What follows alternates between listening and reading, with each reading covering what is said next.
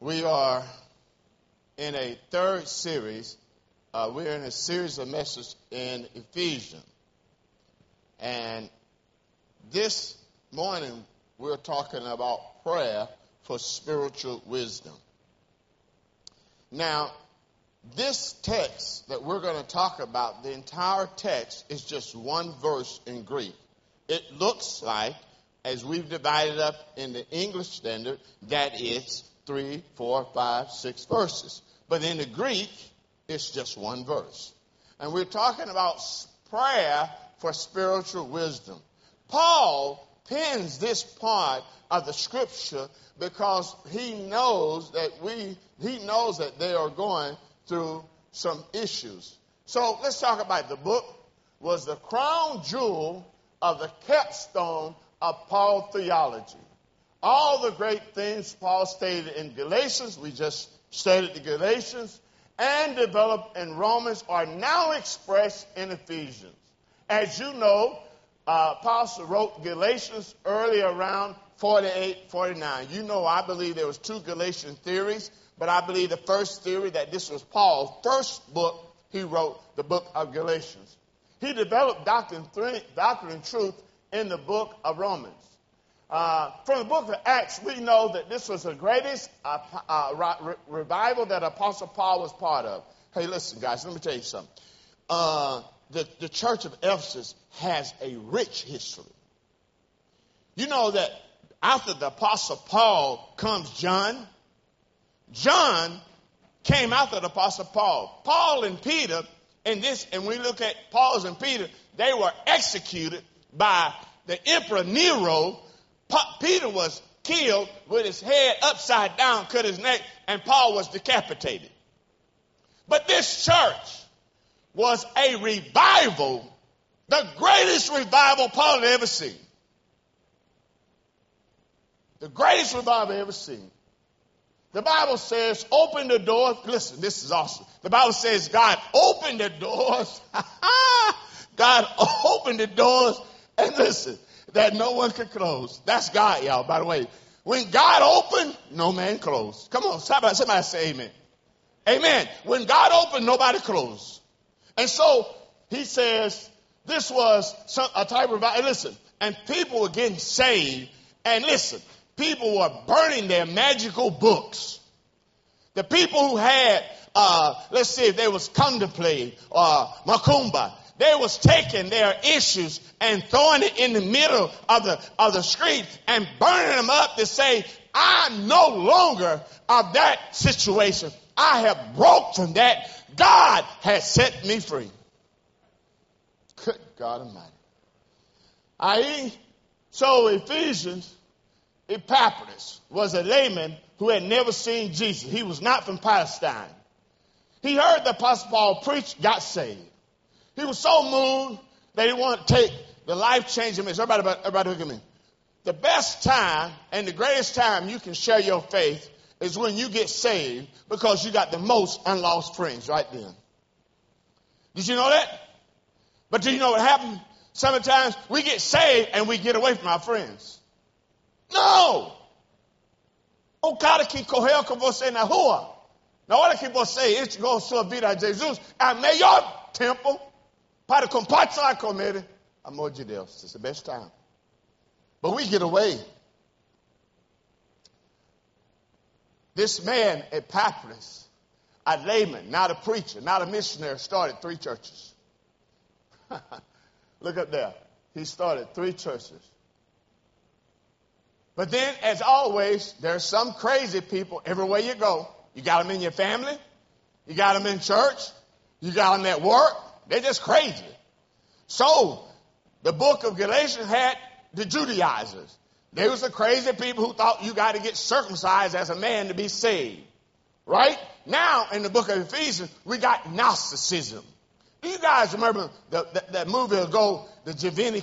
The, the, the, is it called Javini? The movie.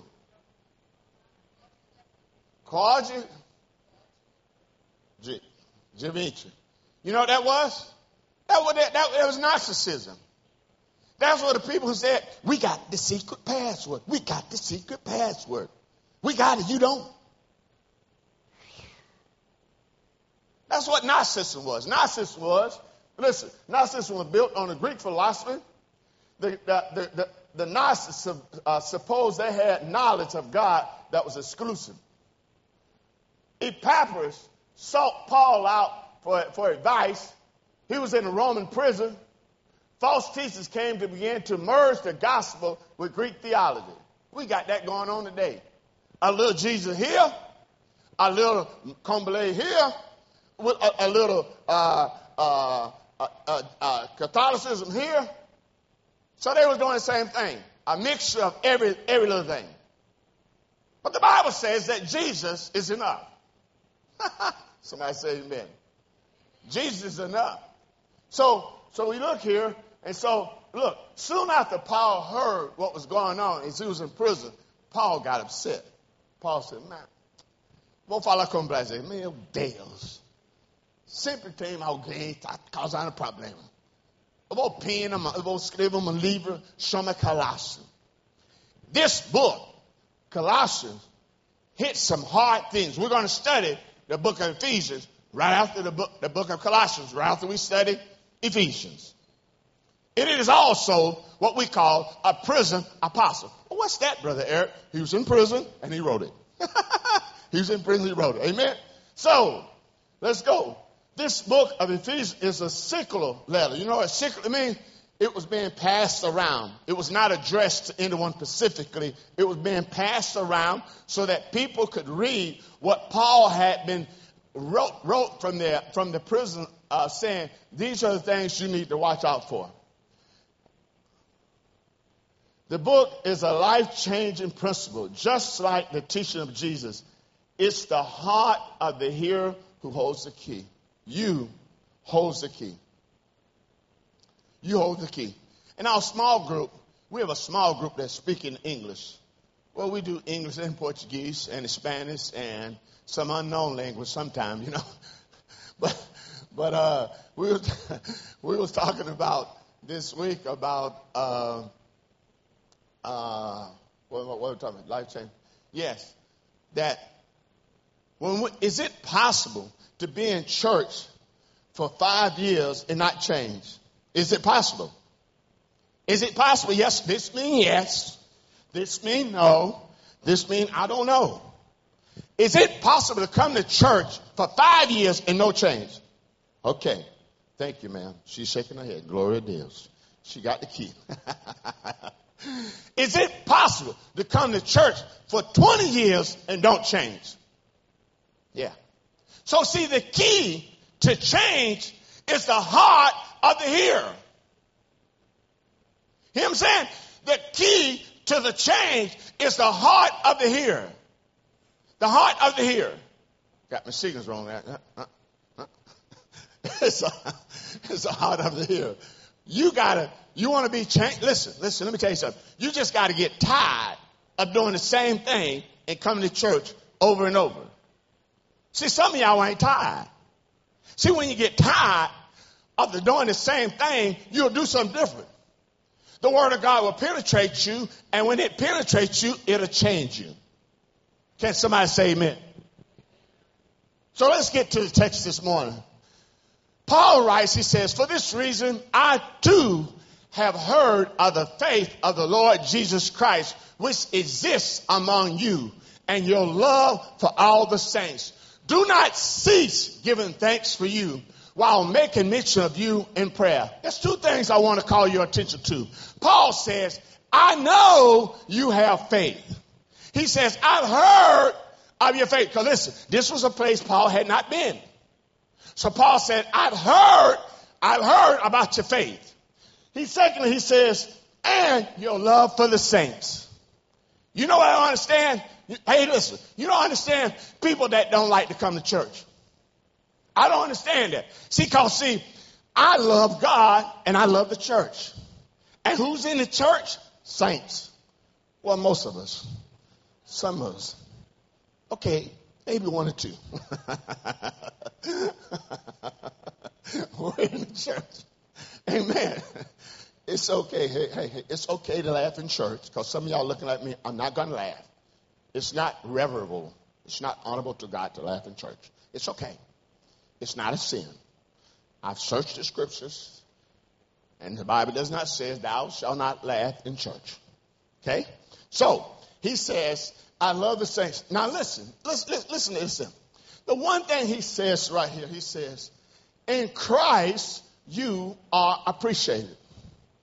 Listen, he says, For this reason, I have heard of the faith in the Lord Jesus, which is this among your love for all the saints. Christ is saying, I appreciate you. Have you ever been unappreciated? Have you ever done your best? Have you been doing your best and then someone come around and go, well, that's all right. Or they don't even notice it. I don't know. How many y'all, no, don't raise your hand if you're married. Okay, don't raise your hand. I know.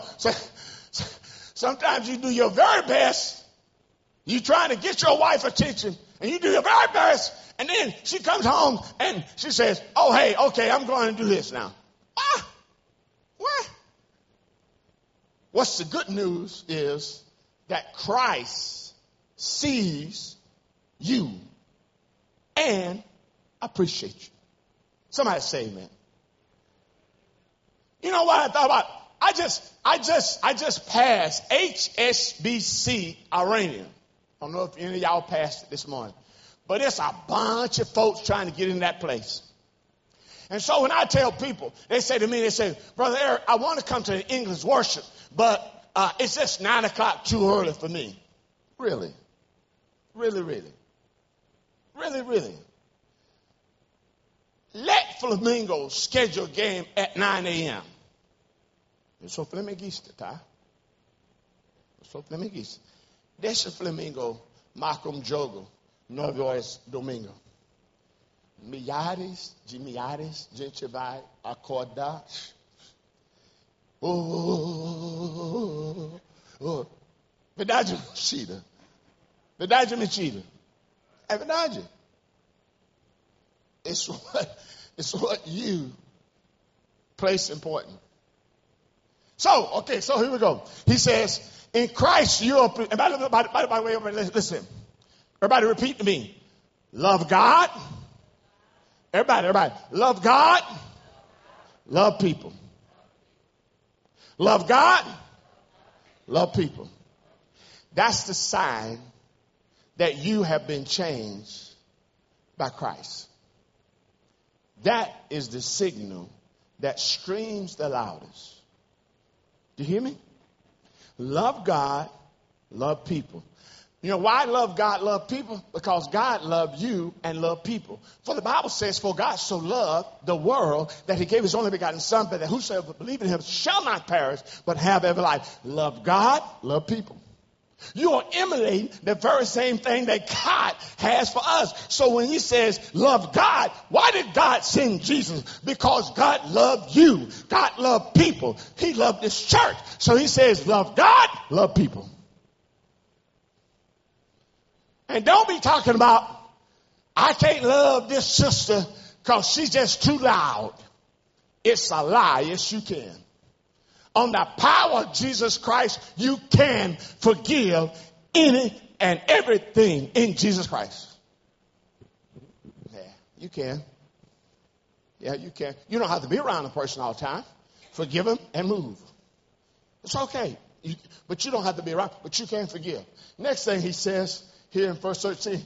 That is God, our Lord Jesus Christ, the Father of glory, may give you a listen, give you a spirit of wisdom, a spirit of revelation with a knowledge of himself. Everybody look at me. This is a prayer. This is a prayer. The Bible says in another text he says the Spirit makes intercessions on our behalf when we don't know what to say. The Spirit prays for us. That, if I was a Pentecostal, go, oh, glory. But I'm a Baptist, so I'm going to say amen.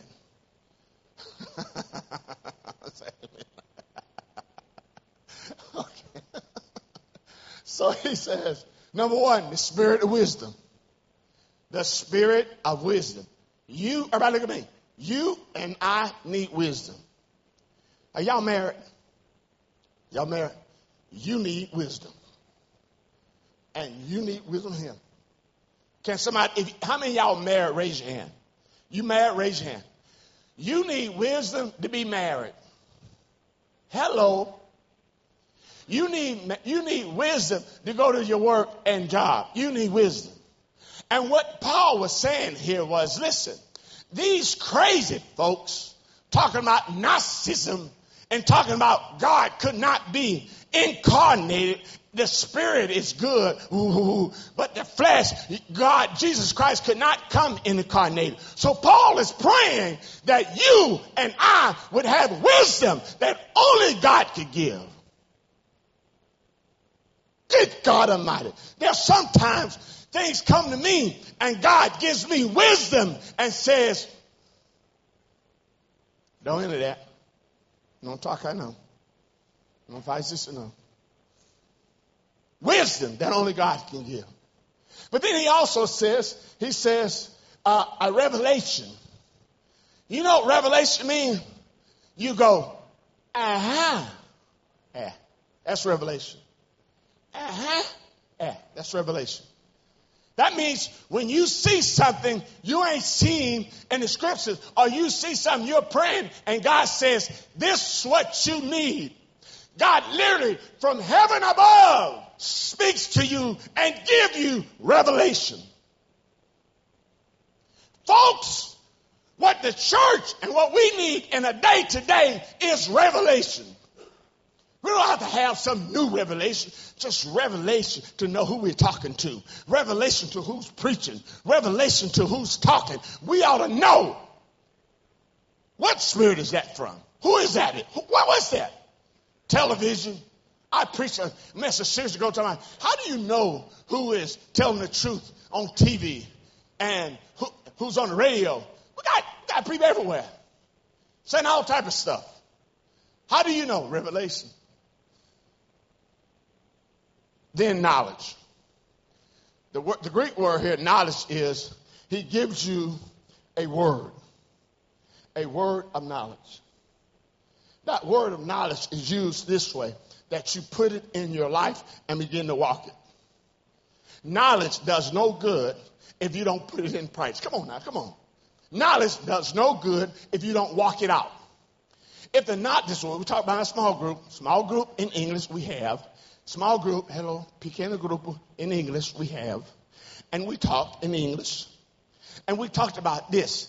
Having the knowledge, because we start up by saying, is it possible to be in church for 20 years and don't change? Yes. You know what happened? Because there's some word of knowledge. There's some things God done said to you that you're not putting in place. You're not walking it, but you you you know it, but you're not walking. Well, don't do any good. Just don't do any good. So he says to them, look, what's biblical e- uh, exegesis? Here it is right here. It means exposit. Uh, read that word, Mona. Exposition and ex- explanation.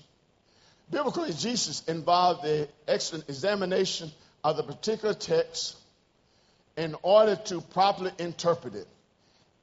Exegesis is a part of the process of hermeneutics, the science of interpretation. So let's do a little bit that this morning. First, some important reminders about the New Testament. Everybody look at me. Everybody look at me. The New Testament was written by Hebrew rabbis in street Greek. Sorry, what I said? The New Testament was written by Hebrew rabbis into street Greek. Okay? So listen. Some places you go to, the best, okay, the right, okay, there's so, so the place to go to understand better is not the Greek lexicon. Let me tell you why. Because in, in this, in this book of Ephesians, the Greek lexicon is talking about classical Greek. Classical Greek. You know what that means? We've got formal português e nós temos informal português. Quando eu era missionário da comunidade exclusivamente, os caras falam, pastor, a banda não toca desse jeito. Esse chamado informal português. Oh, uh, am I, amen? So, it was written, listen, listen, New Testament, rabbis, Hebrews, writing it, Greek, Greek. So the best place to go to understand is, uh, is the Old Testament. The Old Testament. Why not Greek? Let's go to Ephesians because the words in Ephesians are not classical Greek. I said that. What's important to remember, the rabbis translate the Greek into the first century, in the first century, particularly those living outside of Palestine. You call that the, the diasporas. You know what the word diasporas means? That means the Greeks, the, the Jews were spread it out. Diasporas, which means they had spread it around the place. And so he was writing, they were writing to the first century church, particularly those that were not in Palestine. Okay? So listen. So I will submit to you the best way to the Old Testament. So now, now listen, look at, look, look at this here. Listen to this here. Read that for me, Mona. There's one noun and verb in Greek that really can be translated into English.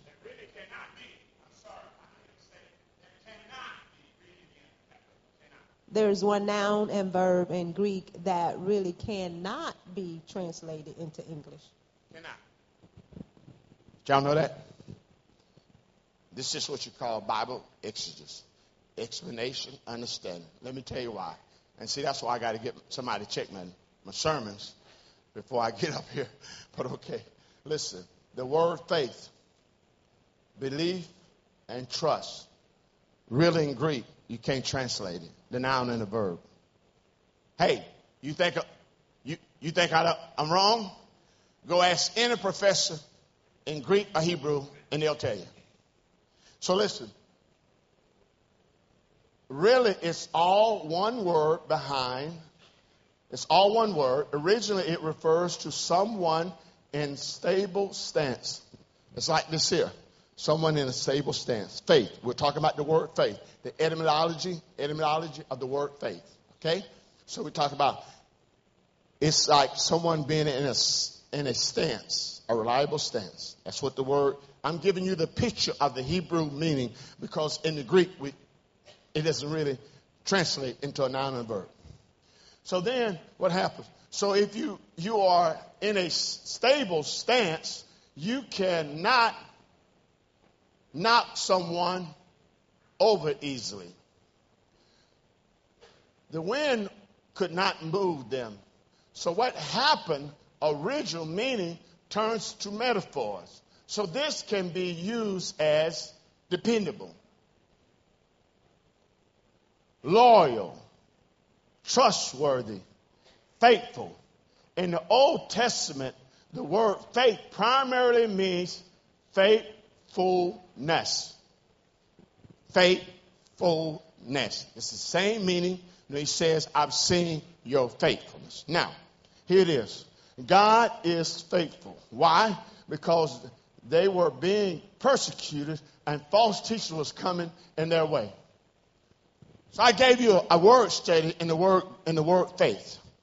Did you understand that really the, the Hebrew meaning is a reliable stance? that wind won't blow and knock you over anything. And so then we start using words like saying he's dependable, he's loyal, he's trustworthy. But in the Old Testament, it's like God is faithful. When you get to heaven, and Jesus says, Why And God says, "Why shall I let you in?" And you say, "I was a good person. I was a good husband. I was a. I will get you to hell." You heard me? I will get you to hell. What you're going to say is that I accepted Jesus and your word, your word says accept Jesus and you, God, is faithfulness. Glory to. Faithfulness. Amen. Faithful. You go out talking about I. I'm telling you, don't go God talking about I, I, I. I should get in heaven because I was a member of people that hit Kale, or I heard Pastor Eric preach. I will get you hell. Here we go. I pray that the eyes of your heart may be enlightened so that you will know what is the hope of his calling. He's saying, he's praying, he's saying, listen, I'm praying that your eyes, wait a minute, wait a minute, with your eyes, how you, my eyes is here, my heart. What, what, what, what mean the eyes of my heart? Remember we had about the spirit of wisdom, remember that? Spirit of wisdom. Remember what we talked about, spirit of wisdom, spirit and the word of knowledge and revelation. That's what we're talking about.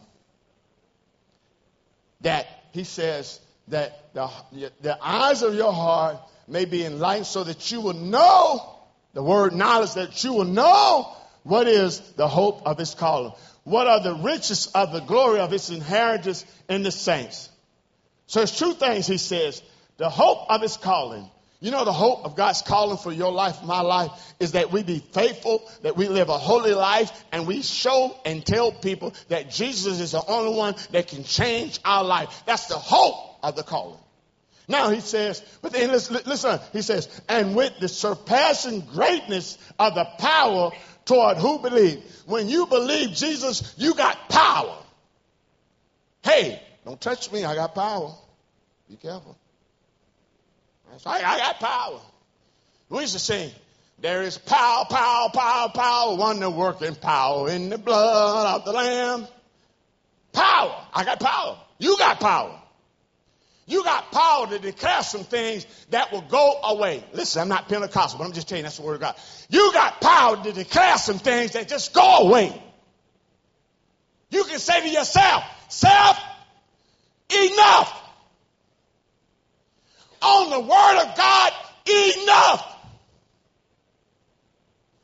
But we keep doing over and over and over. And we just like ping pong in a ping pong machine. Ping, ping, ping, ping, ping.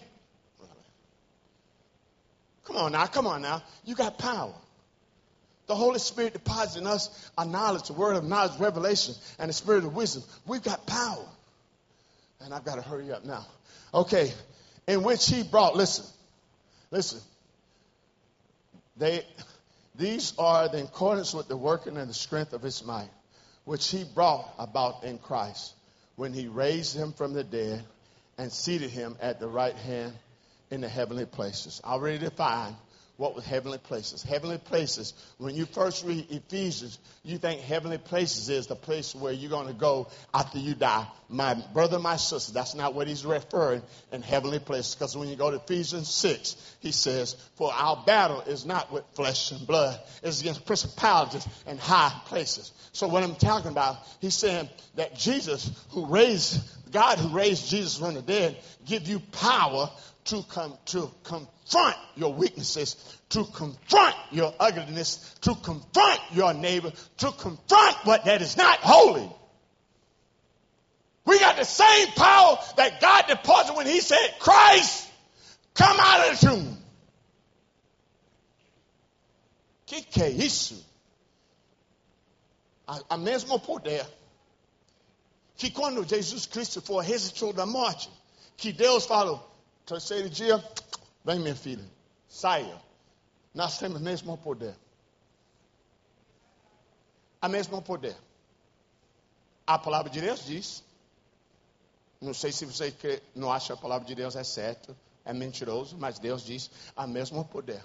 Which he brought, listen, which he brought Christ when he raised him from the dead. Far above all authority for above all authority and power and dominion, every name that is named above only in the age, but also in the coming. you know what it's saying? Jesus is powerful yesterday, today, and tomorrow. Jesus, Jesus é todo poderoso ontem, hoje e amanhã. Amen? Nothing changed. What changed is the heart of the hearer. And he's praying. This is a prayer for wisdom. He's praying that you know that whatever you're facing, that whatever you're going through, He is King of Kings. He is Lord of Lords. Nothing can stop you. If Christ be for you, who can be against you? Glória a Deus. Eu estou quase virando Pentecoste aqui. Glória a Deus. Se Deus é por você, quem será contra você? O problema é que nós temos todo o poder. Deus já deu, Deus já deu para a gente. E nós ficamos como um nenenzinho. Eu tenho bem, dor de cabelo. O que, eu vou fazer, Senhor? Pastor, o que, que eu faço? Por isso, a pergunta é: é possível a pessoa vai na igreja 20 anos e não muda nada? Possível sim. Porque a mudança da vida cristã é, é da chave, a, a, coração e ouvido.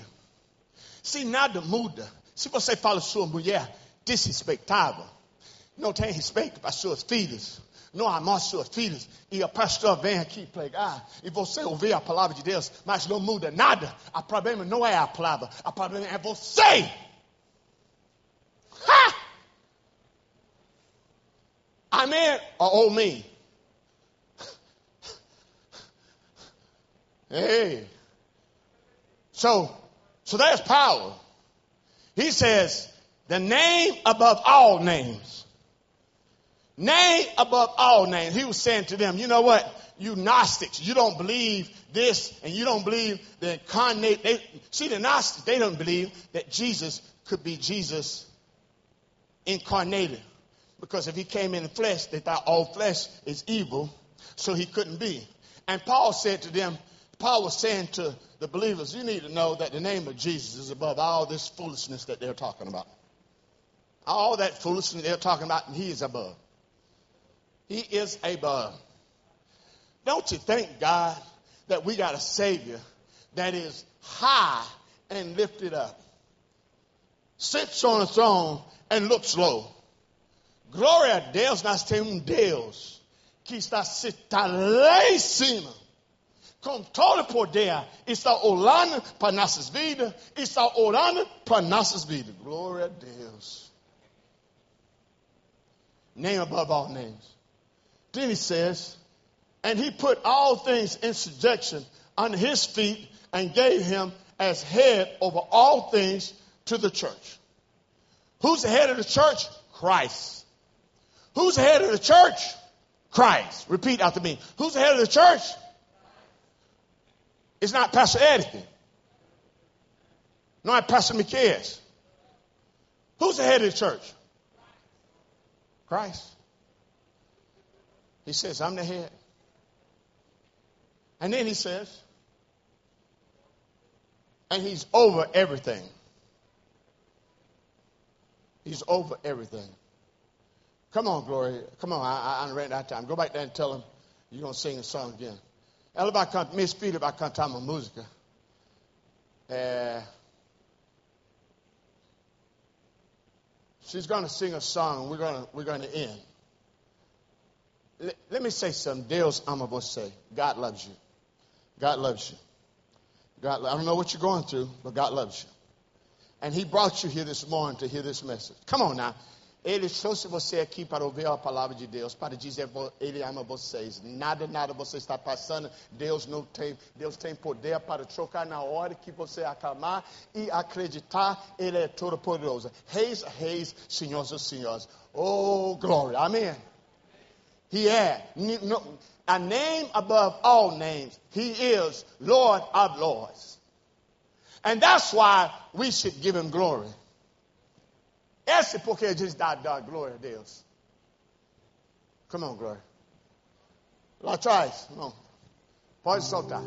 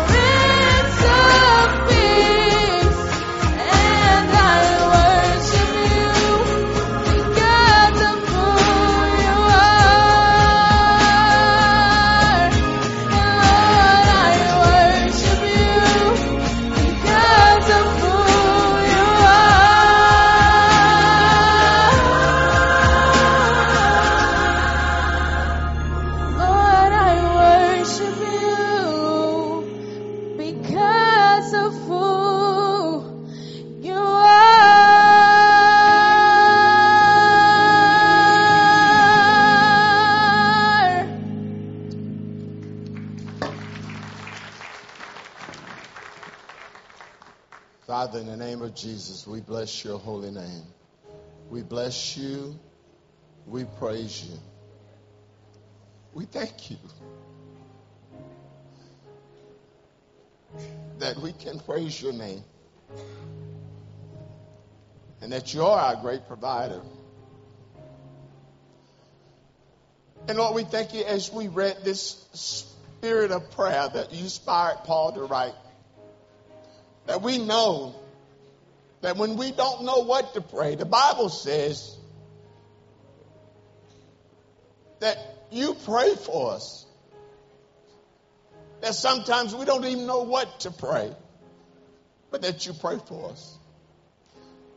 Lord, how much we love you. Would you bless every person here? It's in the most powerful name that we know how to pray. And all God's people said, Amen. You may be seated, por favor. Por favor.